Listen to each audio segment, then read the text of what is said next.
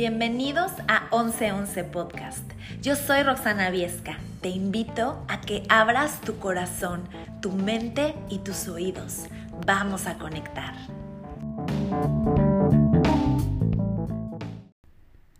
Hola amigos, ¿cómo están? Bienvenidos a un episodio más de 1111 Podcast. Espero que se encuentren muy bien. Yo estoy feliz de la vida. Hoy estoy por irme de vacaciones, delicioso. Así que les traigo este podcast como desde mi momento más zen y feliz porque ya me voy a la playa. ya les estaré contando todo y pues en mis redes ahí en Instagram subo de todo. Y el podcast que les quiero grabar, la verdad es que esta semana eh, tenía pensado grabarles de otra cosa, de otro tema, pero se me vino este pensamiento a la mente, de hecho, en la madrugada, a las 3 de la mañana, y dicen que a esa hora es cuando tu mente está como muchísimo más consciente y que es cuando mejor surgen las ideas y cuando tú, como que cuando tú, no quiero decir una tontería, pero como que cuando tu yo, tu alma, está como mucho más conectada con, con esa espiritualidad, ¿no? Como con más energía. Entonces, generalmente, cuando me despierto a esa hora, eh, yo sí tengo como que la mente mucho más clara y como que soy mucho más creativa y me puedo poner a escribir y escribir y escribir. Y me salen cosas larguísimas, así enormes, que en el día, como por tanta distracción, como por tanto movimiento, como por todo lo que está sucediendo, como que tu mente no la dejas ser y estar tranquila escuchando sus propios pensamientos, ¿no?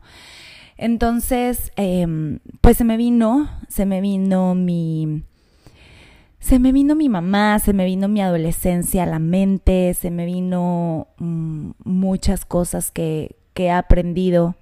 Constantemente viajo al pasado y recuerdo, recuerdo esa niña, esa adolescente, eh, cómo se comportaba, qué le dolía, qué, con qué luchaba contra ella misma, evidentemente.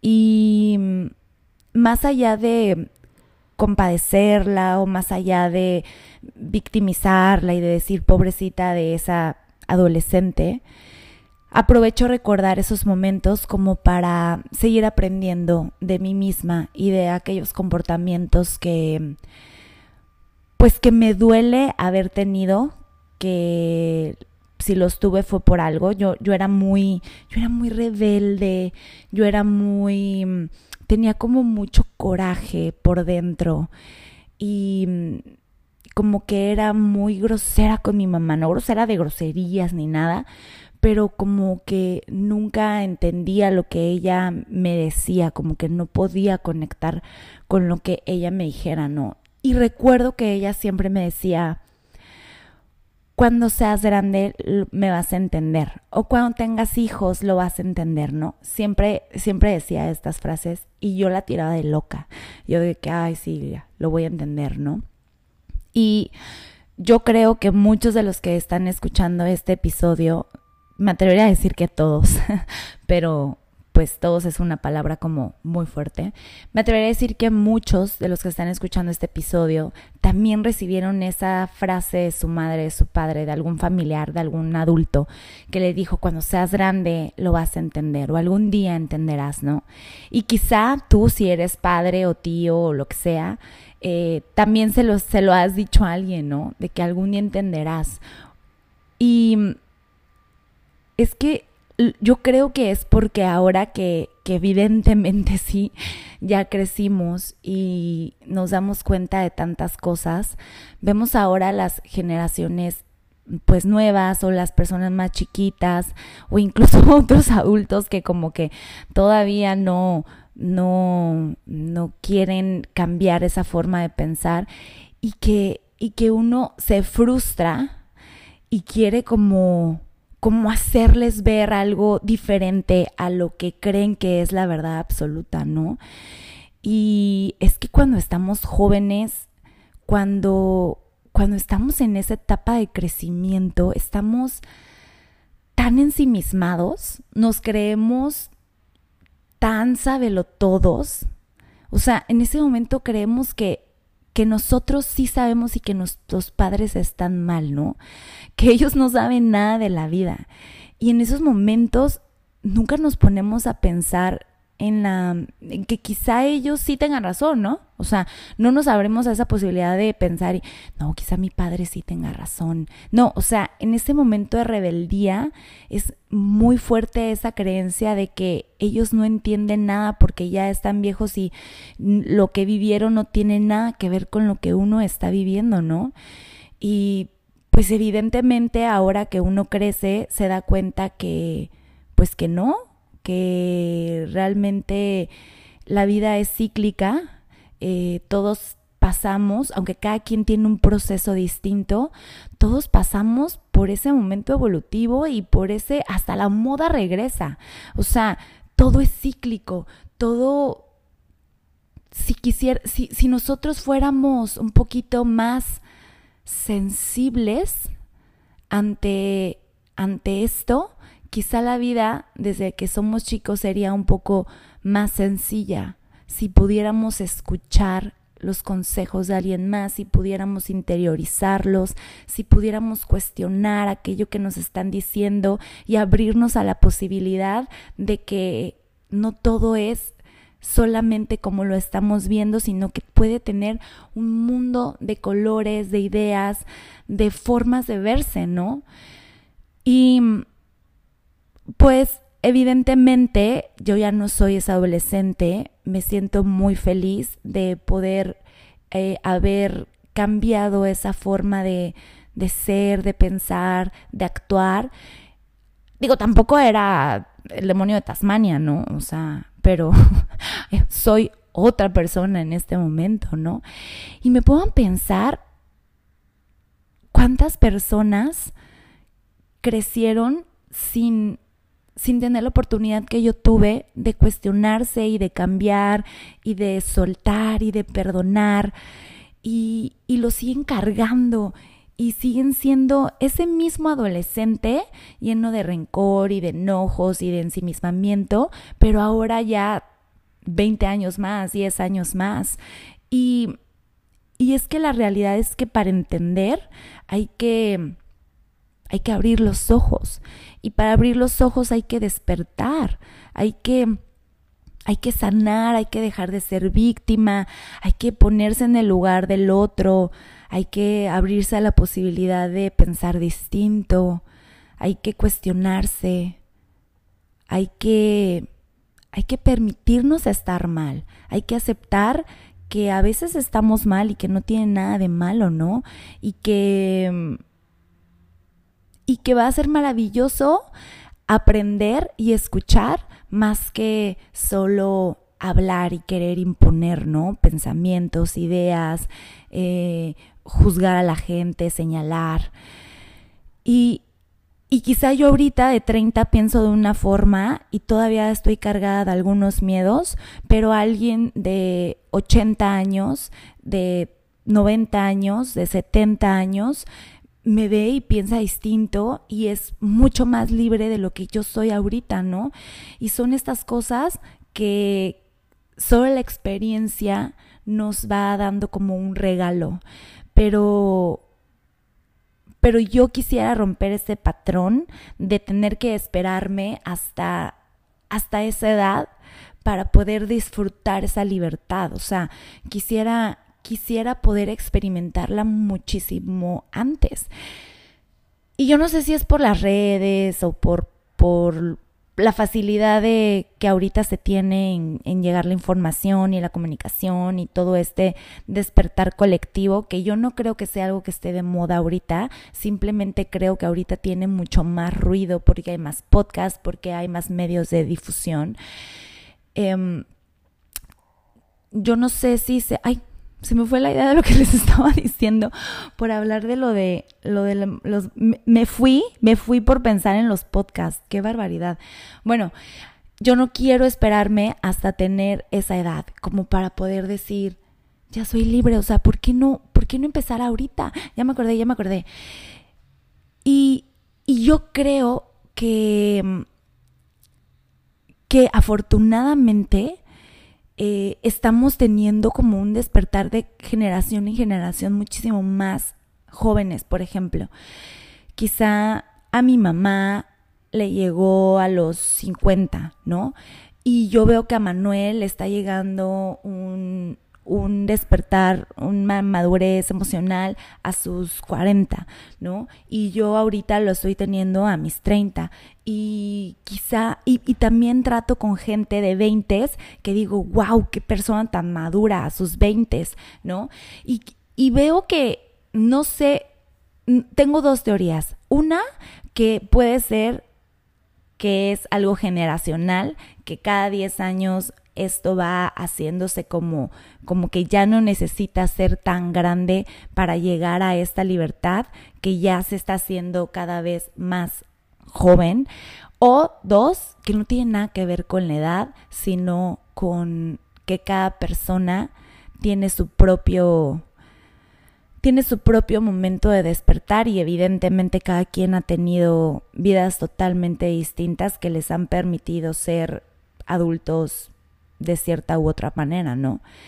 Pero me gusta mucho pensar que es la primera idea. Me gusta mucho pensar que ahorita cada vez estamos los jóvenes más preocupados por soltar, por ser más libres, por por dejar de tanto juzgarnos como juzgar a los demás, como de ese deseo de, de coexistir en armonía, ¿no? En este mundo y de venir a, a esta vida a, a, ser felices, a cumplir nuestros sueños, a no lastimar a los otros, a, a evolucionar. Y yo creo que quienes son padres lo ven evidentemente mucho más diferente a como lo veo yo que no soy. Y, y pues bueno, si ahora me pongo a pensar, eh, yo creo que es esa necesidad de los padres de proteger, de que no pases por lo mismo que, que yo pasé, para que aprendas a través de mis errores. Y todo eso que que ha pasado de generación en generación, que yo creo que en el fondo sabemos que eso es imposible, porque cada quien necesita tener sus propias experiencias para crecer y para aprender y para formarse. Pero si hoy me pongo a pensar, es que esa necesidad de protección, de que no sufras, de que no cometas los mismos errores o diferentes errores o simplemente no cometes errores, es la que, es la que genera la fricción en la relación. Y ahorita solo estoy hablando de, pues, de padres a hijos, que para mí es fácil decirlo porque no tengo hijos, pero es lo mismo en cualquier otra relación. O sea, lo más sano es dejar respetar el proceso de maduración de cada quien. Y también respetar que quizá ese proceso no llegará o llegará cuando la persona ya esté súper grande y no te va a tocar verlo, no sé.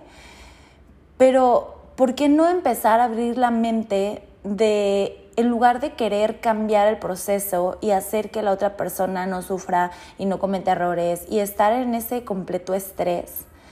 ¿Por qué no empezar a preocuparnos por nuestro propio crecimiento y por este, nuestro propio bienestar? Y yo creo que eso no es egoísta, yo creo que eso a la vez te ayuda a estar muchísimo más en comunión y en paz con las otras personas. Porque si tú respetas tu propio proceso, te va a ser mucho más fácil respetar el proceso de alguien más. Por ejemplo, en este mismo caso de los hijos, yo quisiera decir que puedo entender que genera esta frustración de, niño, abre los ojos, no es así, deja de estar en tu mente. Pero, pues tú también pasaste por eso. O sea, ¿por qué no mejor respiras? Trabajas en que te dé paz, en que eso no tiene nada que ver contigo, que lo que él piense, lo que él actúe, no tiene nada que ver contigo. No estoy diciendo que no tengas comunicación, que no trates de, que no trates de tener como estas pláticas serias donde tú puedes expresar lo que sientes. No estoy diciendo que no eduques, ¿sí? Simplemente estoy diciendo que seamos un poco más relajados con los procesos y las decisiones de cada quien y que eso va quizá a hacer que las relaciones pues sean mucho más llevaderas. Como por ejemplo, imagínate que tu mamá, ¿no? Lleva 20 años divorciada con su papá y todavía lo odia y todavía tiene rencores con el papá. Y a ti te choca ir a ver a la mamá porque te choca ir a oír cosas del papá y, y entonces tienes mala relación con tu mamá porque no te gusta cómo no, no has superado eso. Y por qué no mejor tratas de ser un poco más compasivo con ella y decir mi mamá trae un dolor enorme que no puede soltar, que cada vez que, que ve la posibilidad lo, lo habla, lo dice, lo sigue sufriendo y tratar de ser un poco más compasivo y entender que no tiene nada que ver contigo, sino con el dolor que ella sigue cargando. O quizá tu abuelita quiere que seas súper religiosa y que vayas a la iglesia y te choca ir a platicar con ella porque sientes que te va a tratar de meter la religión y te da mil flojera. Pero porque lo hacemos personal, porque porque no solamente lo vemos como que la persona te ama y lo ve desde, el, desde la forma en la que ella cree que vas a estar bien y vas a irte al cielo y así vas a trascender y con tus pensamientos no sé, espirituales o tu otra religión o lo que sea que estés, no va a pasar y ves como, oh, lo hace desde el amor, en lugar de que te choque y te caiga mal y te genere fricción, ¿no? O sea, solamente digo, ¿por qué no tratamos de ser un poquito más pacientes y conscientes y, y tratar de entender por qué la, desde dónde viene eh, aquello de la otra persona y no todo empezar a tomarlo como personal y tratar de hacerlo como friccionante de querer cambiarlo, cuando lo único que uno puede cambiar es lo que cada quien trae dentro. No nos podemos hacer cargo de lo que alguien más trae cargando o alguien más le duele o lo que alguien más piensa. Empezando por uno es que se genera el cambio. Y yo creo que esta frase ya la has escuchado mucho, pero no se trata de escuchar las cosas, se trata de realmente interiorizarlas y entenderlas y decir, ok, si el cambio empieza de por uno, voy y si en verdad me resuena esa frase y si en verdad quiero entenderla, voy a empezar a vivirla y voy a empezar a actuarla, porque somos lo que actuamos no lo que escuchamos y lo que repetimos, somos lo que actuamos, lo que vivimos, ¿no? Yo creo que es muy importante. Y a ver, te recuerdo que al momento en el que yo estoy platicando y diciendo todo esto, no es porque yo ya lo tenga del todo resuelto y yo ya sea perfecta mientras yo lo digo, yo lo sigo viendo en áreas de mi vida, en cosas que yo siempre quiero mejorar, son reflexiones que yo voy trayendo porque son cosas que yo día a día como que me esfuerzo, me, me trato de esforzar por ser una mejor persona hacia conmigo primeramente y con las personas que me rodean y con las otras personas que están en mi vida, ¿no? Y yo solamente estoy aquí para invitarte a que tratemos de no tomarnos las cosas tan personales. No todo tiene que ver con nosotros. Em, lo que las otras personas digan, piensen, hagan, es de ellos, les corresponde a ellos. No tiene nada que ver contigo. O sea, a veces es necesario alejarnos de personas que ya es demasiado negatividad, que ya es demasiado fuerte la, mala energía que se genera entre nosotros y es súper sano también hacer eso, alejarse cuando ya de verdad el conflicto entre las dos energías es muy grande y quizá el día de mañana... Eh, esto se solucione y se puedan volver a unir, pero ya desde una energía muchísimo más evolucionada y mucho más consciente de ambas partes, ¿no? Pero alejarse desde esa forma de pensamiento de que es parte del proceso y que es en esta etapa es mejor estar lejos y que no tiene nada que ver contigo, tú no eres el protagonista, tú no eres la víctima, simplemente así tiene que pasar ¿Y qué tienes que aprender de eso? ¿Qué puedes mejorar de eso? ¿No? No te preocupes en lo que, que, la persona otra tiene que mejorar y que lo que la otra persona tiene que aprender. No, preocúpate por lo que tú tienes que mejorar y aprender. Y pues bueno. Ah, hay mucho ruido aquí afuera de mí, por eso hice una pausa.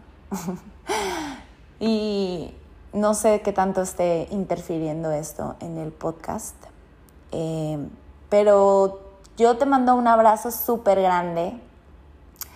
Eh, hoy me voy de vacaciones, ya te lo dije al inicio, estoy súper contenta.